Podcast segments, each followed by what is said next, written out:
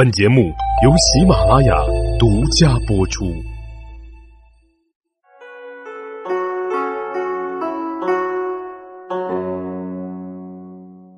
大家好，欢迎大家收听幼罗说历史。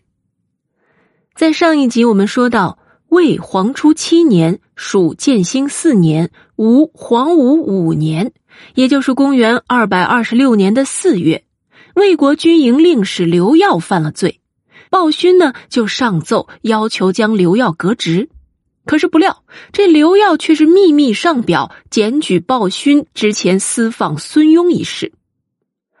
而我们前面也提到过，其实当时的魏国豪欠营垒并没有建成，孙庸的罪责实际上是可大可小的，而鲍勋在当时呢就选择了大事化小的做法，本也无可厚非。但是魏文帝曹丕收到刘耀的检举信之后，却是立马下诏说，鲍勋指鹿为马，要抓起来交给廷尉治罪。而就在廷尉高柔判刑的时候，却是引起了争议。咱们要想讲清楚这场争议呀，我们就得先给大家科普一下廷尉及他的属官。廷尉是秦汉时期中央最高司法长官，位列九卿，俸禄中两千担，和三公之一的御史大夫的俸禄是一样的。由此可见，其位高权重。而廷尉之下呢，也有自己的属官，也就是我们常说的副手。他们分别是协助廷尉审理御案的廷尉正，协助廷尉治理诏狱的廷尉监，以及承担案件复核、纠察错判、漏判和冤假错案的、负责修订律令的廷尉平。那么此番文帝让廷尉高柔将暴勋治罪。高柔呢，便依据法律准备判鲍勋剃发代家服劳役五年。然而，他的三位副手廷尉正、廷尉监、廷尉平却都反对他的这一做法，说道：“这依照律法呀，只要罚黄金二斤就够了。”那么，各位听众一听就知道，这两种判罚之间的差距。那是很大的呀，而且这三位副手一起反驳，加之本来孙庸的罪责就是难以界定的，说暴勋私放，那更是可有可无的一种说法，因而高柔一时之间，哎，也就为难了。高柔将这个事情汇报给文帝，可是文帝听闻之后是大为生气，说道：“鲍勋就该处死，而你们却要放掉他。”将廷尉正监平三官及其下属官员全部抓起来，交给赐监治罪，定要将你们这些老鼠一网打尽。咱们听听魏文帝这番用词啊，所以他这话一出，事情就变得严重了。钟繇、华歆、陈群、辛比、高柔、魏征等人是赶紧一起联名上表。言说鲍勋的父亲鲍信可是有功于武皇帝的，请求可以赦免鲍勋。这说起来，鲍信所立的可不是一般的功劳啊，而是他对曹操有救命之恩。想当初，曹操预设骑兵在寿张迎击黄巾军，便是与鲍信先行到达了战场，可是呢，步兵却没有到，却不料。提前，他们就遭遇到了敌军。战斗之中，鲍信是拼死救出了曹操，可是自己却被黄巾军杀害了，时年四十一岁。后来，曹操大军赶到，打败了黄巾军之后，曹操立即悬赏寻找鲍信的遗体，却是没能找到。于是呢，他就命人用木头刻出鲍信的模样。曹操对之洒泪祭奠。然而，即使是有着鲍信这样一层功劳，此时的魏文帝曹丕却仍然坚持要处死鲍勋。廷尉高柔原本认为判鲍勋脱发代家服劳役五年已经是够严苛的了，而且此时要处死鲍勋更是不合律例呀。于是他拒不服从文帝的诏命。文帝因而更加愤怒，把高柔招到了尚书台，然后派使者秉承旨意到廷尉监狱将鲍勋处死。在暴勋被处死之后，文帝才又放了高柔，回到廷尉的官府。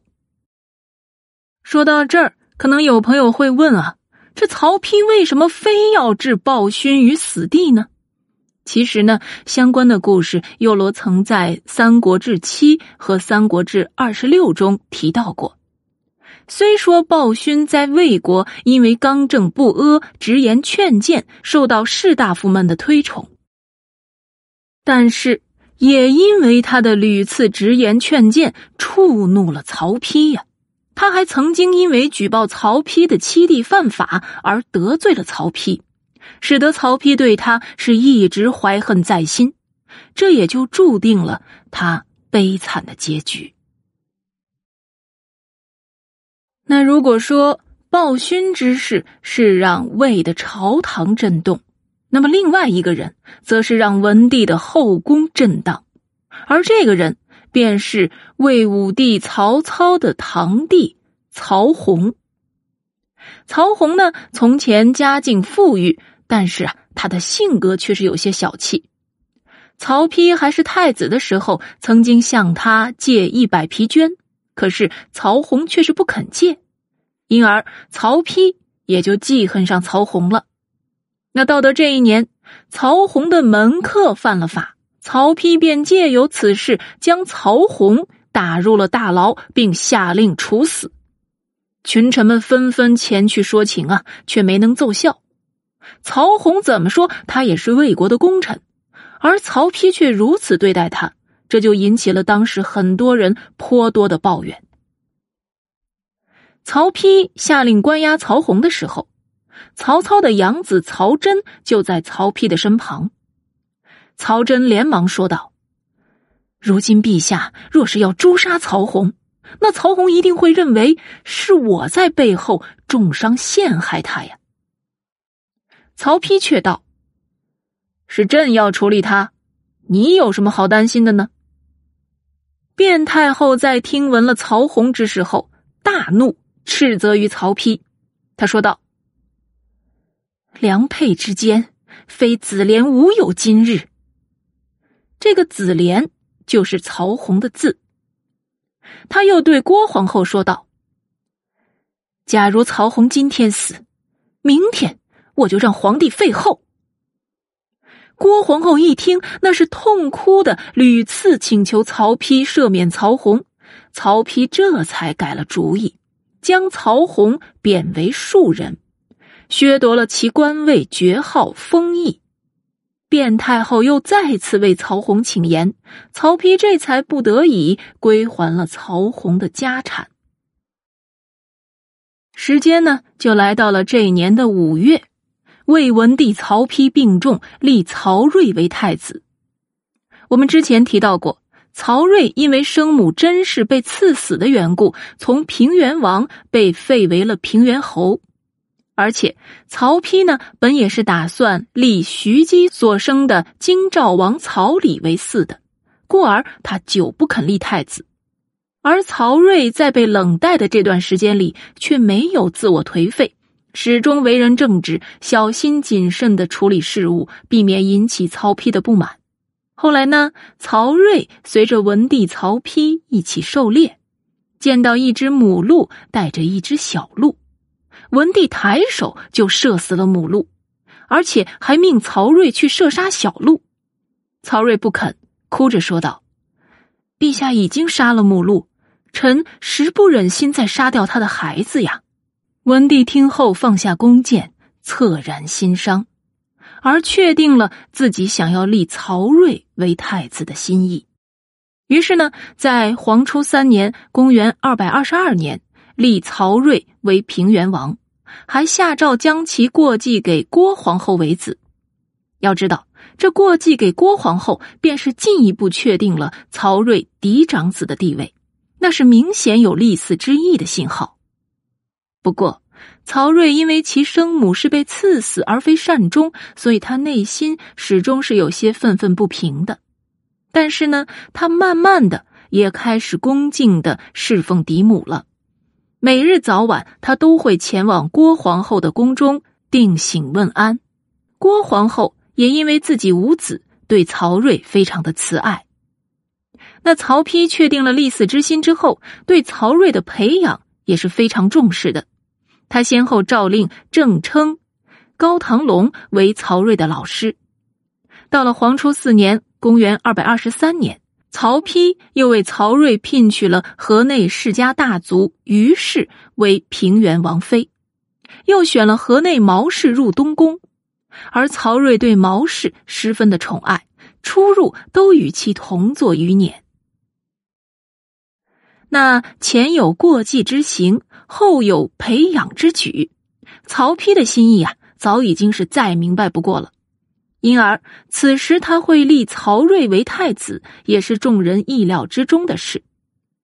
那在这一年的五月十六日，曹丕自知病重无力回天，便宣召中军大将军曹真、镇军大将军陈群、征东大将曹休、辅军大将军司马懿。发布遗诏，命令他们辅佐太子曹睿主持政事，众人接受遗诏。随后，曹丕又下令将后宫中淑媛、昭仪以下的嫔妃都遣送回家了。而第二天，也就是五月十七日，魏文帝曹丕在嘉福殿驾崩，时年四十岁。后世西晋史学家陈寿评价曹丕说。文帝有文学天赋，下笔成章，博闻强记，才艺很有造诣。如果再加以宽博旷达的气度和公平至诚之心，激励自己维护道义的志向，尽心广布贤德恩惠，则比古代的贤明君主也不会相差太远。好了，感谢大家收听这一集《幼罗说历史》。要听后续故事，咱们下集再会。